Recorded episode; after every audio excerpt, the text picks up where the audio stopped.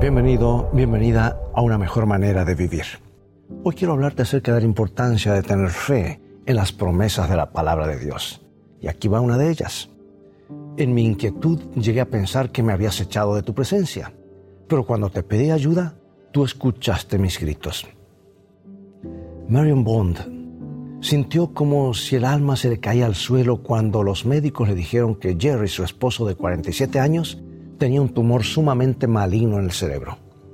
La mente se le llenó de interrogantes, cada uno de los cuales iba precedido por las palabras, ¿qué ocurriría si los médicos no pudieran sacar todo el tumor? ¿Qué ocurriría si Jerry tardara en morirse y sufriera por meses? ¿Qué ocurriría si muriera? El futuro le parecía oscuro y sin esperanza. Y entonces, el 11 de mayo de 1983, siete meses después de haber recibido esa terrible noticia, Marion iba en su automóvil para su casa regresando al hospital después de visitar a Jerry, cuando algo dramático le sucedió. Ella iba manejando llorando. De pronto las palabras, pero cuando, le brillaron en la, en la conciencia. Ella sabía que el pensamiento venía de la Biblia, pero por unos instantes no tenía idea del mensaje que Dios tenía para ella. Y entonces le vino el pensamiento. Allí estaba ella sola en su coche, con todo Dios estaba con ella. Mirando hacia afuera a la puesta del sol, ella murmuró y dijo, gracias. No, Jerry no se curó, a pesar de las fervientes oraciones elevadas a su favor. Dios no vio bien restaurarle la salud. Dos meses y medio más tarde murió y Marion quedó sola, pero Dios la sostuvo la sostuvo no solo entonces, sino los días que siguieron. Aunque ahora afrontaba problemas y situaciones perplejas en Jerry, Dios la ayudaba a arreglárselas y la pregunta, ¿qué ocurría si llegó a ser fácil de manejar?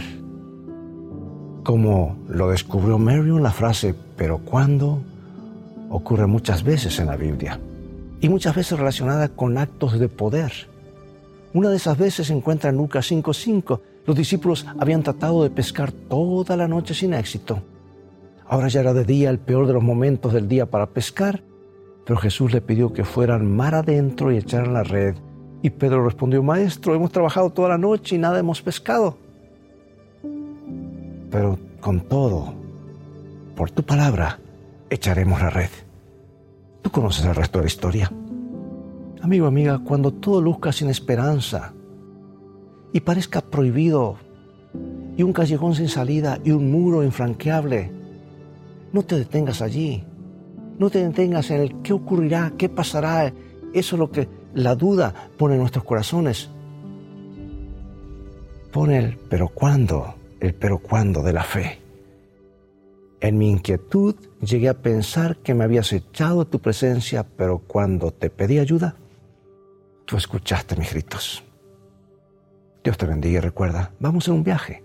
Y en el viaje de la vida las cosas van a terminar bien si tienes a los principios de la Biblia como tu GPS y a Jesús como tu guía, porque esa es una mejor manera de vivir.